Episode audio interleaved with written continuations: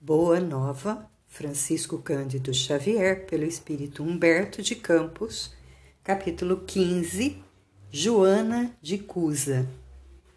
Entre a multidão que invariavelmente acompanhava Jesus nas pregações do lago, achava-se sempre uma mulher de rara dedicação e nobre caráter, das mais altamente colocadas na sociedade de Cafarnaum.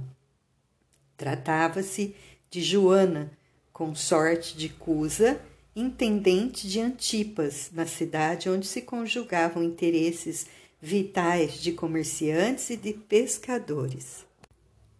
Joana possuía verdadeira fé. Contudo, não conseguiu forrar-se às amarguras domésticas, porque seu companheiro de lutas não aceitava as claridades do Evangelho. Considerando seus dissabores íntimos, a nobre dama procurou o Messias. Numa ocasião em que ele descansava em casa de Simão, ele expôs a longa série de suas contrariedades e padecimentos. O esposo não tolerava a doutrina do mestre. Alto funcionário de Herodes, em perene contato com os representantes do império, repartia suas preferências religiosas, ora com os interesses da comunidade judaica, ora com os deuses romanos, o que lhe permitia viver em tranquilidade fácil e rendosa. Joana confessou ao mestre os seus temores, suas lutas e desgostos no ambiente doméstico, expondo suas amarguras em face das divergências religiosas existentes entre ela e o companheiro. Após ouvir-lhe a longa exposição, Jesus lhe ponderou: Joana, só há um Deus que é o nosso Pai, e só existe uma fé para as nossas relações com o seu amor. Certas manifestações religiosas no mundo muitas vezes não passam de vícios populares nos hábitos exteriores. Todos os templos da terra são de pedra. Eu venho em nome de Deus abrir o templo da fé viva no coração dos homens.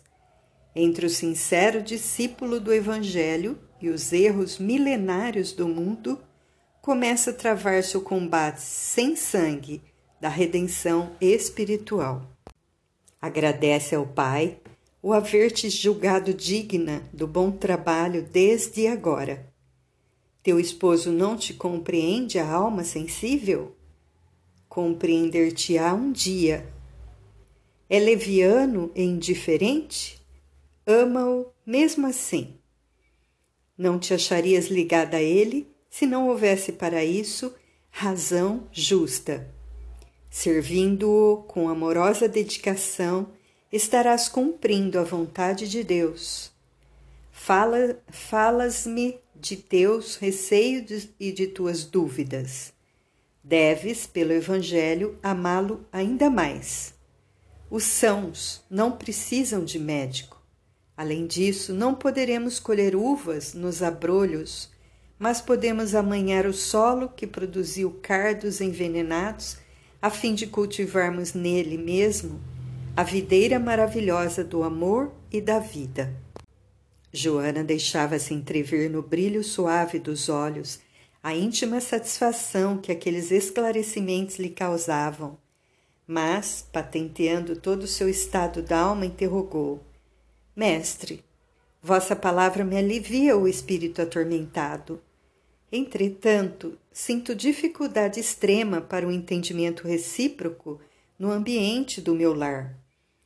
Não julgais acertado que lute por impor os vossos princípios?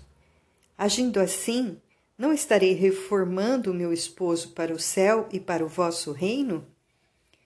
O Cristo sorriu serenamente e retrucou: Quem sentirá mais dificuldade em estender as mãos fraternas? Será o que atingiu as margens seguras do conhecimento com o Pai? Ou aquele que ainda se debate entre as ondas da ignorância ou da desolação, da inconstância ou da indolência do espírito? Quanto à imposição das ideias, continuou Jesus, acentuando a importância de suas palavras. Por que motivo Deus não impõe a sua verdade e o seu amor aos tiranos da terra? Por que não fulmina com o raio o conquistador desalmado que espalha miséria e destruição com as forças sinistras da guerra? A sabedoria celeste não extermina as paixões, transforma-as. Aquele que semeou o mundo de cadáveres desperta às vezes para Deus apenas com uma lágrima.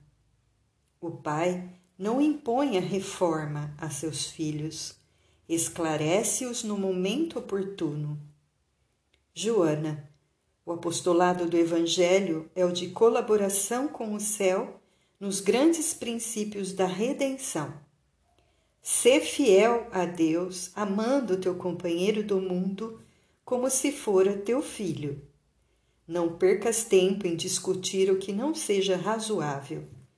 Deus não trava contendas com as suas criaturas e trabalha em silêncio por toda a criação.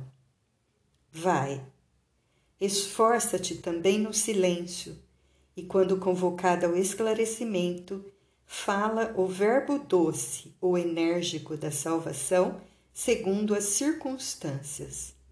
Volta ao lar e ama o teu companheiro como material divino que o céu colocou em tuas mãos, para que tales uma obra de vida, sabedoria e amor.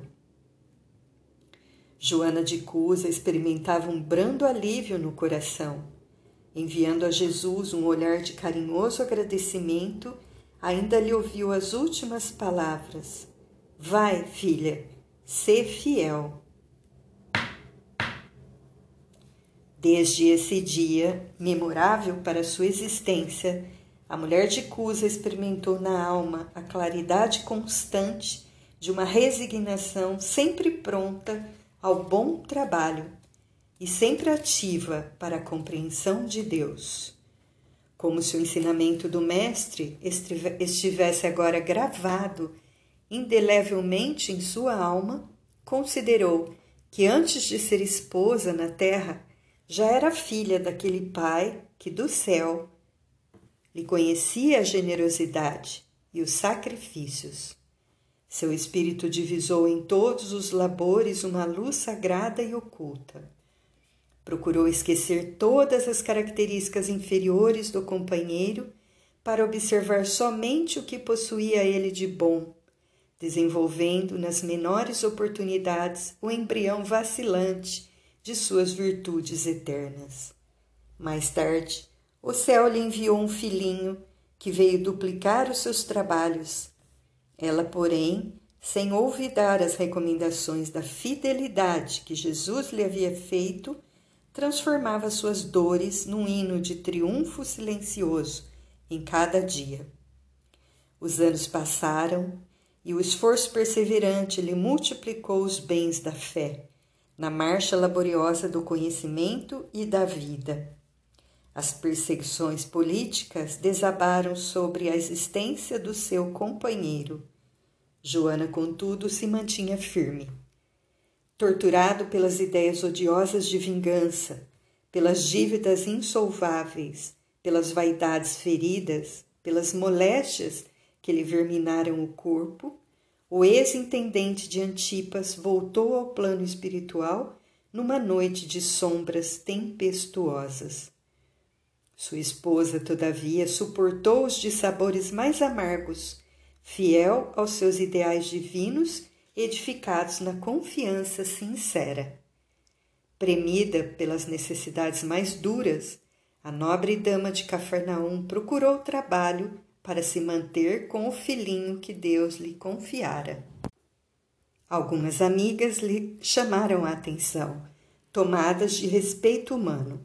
Joana, no entanto, buscou esclarecê-las, alegando que Jesus igualmente havia trabalhado, calejando as mãos nos serrotes de modesta carpintaria, e que, submetendo-se ela a uma situação de subalternidade no mundo, se dedicara primeiramente ao Cristo, de quem se havia feito escrava devotada. Cheia de alegria sincera, a viúva de Cusa esqueceu o conforto da nobreza material. Dedicou-se aos filhos de outras mães, ocupou-se com os mais subalternos afazeres domésticos para que o seu filhinho tivesse pão. Mais tarde, quando a neve das experiências do mundo lhe alvejou os primeiros anéis da fronte, uma galera romana a conduzia em seu bojo na qualidade de serva humilde. no ano de 68, quando as perseguições ao cristianismo iam intensas, vamos encontrar, num dos espetáculos sucessivos do circo, uma velha discípula do Senhor, amarrada ao poste do martírio ao lado de um homem novo, que era seu filho. Ante o vozerio do povo, foram ordenadas as primeiras flagelações. Abjura, exclama um executor das ordens imperiais de olhar cruel e sombrio.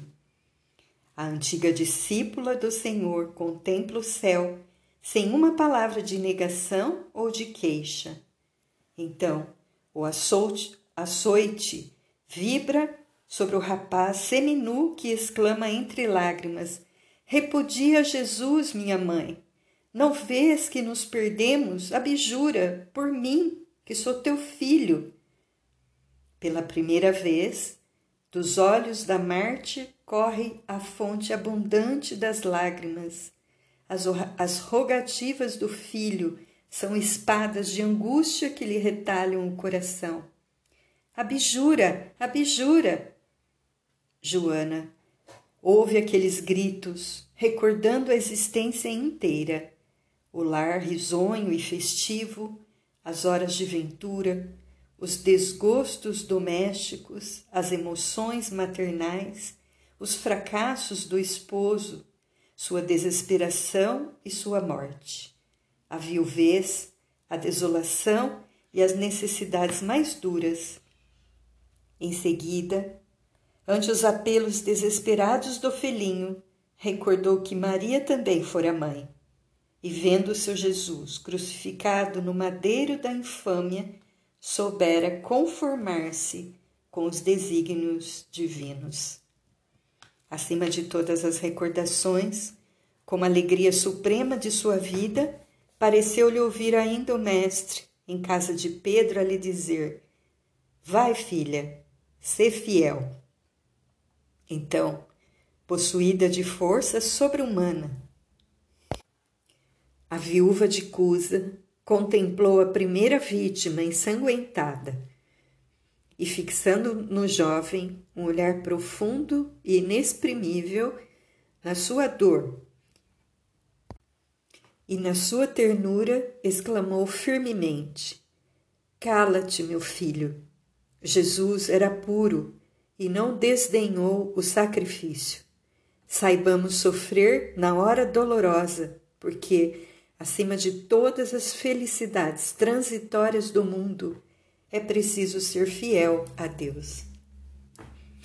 A esse tempo, com os aplausos dilerantes do povo, os verdugos lhe incendiavam em derredor achas de lenha embebidas em resina inflamável.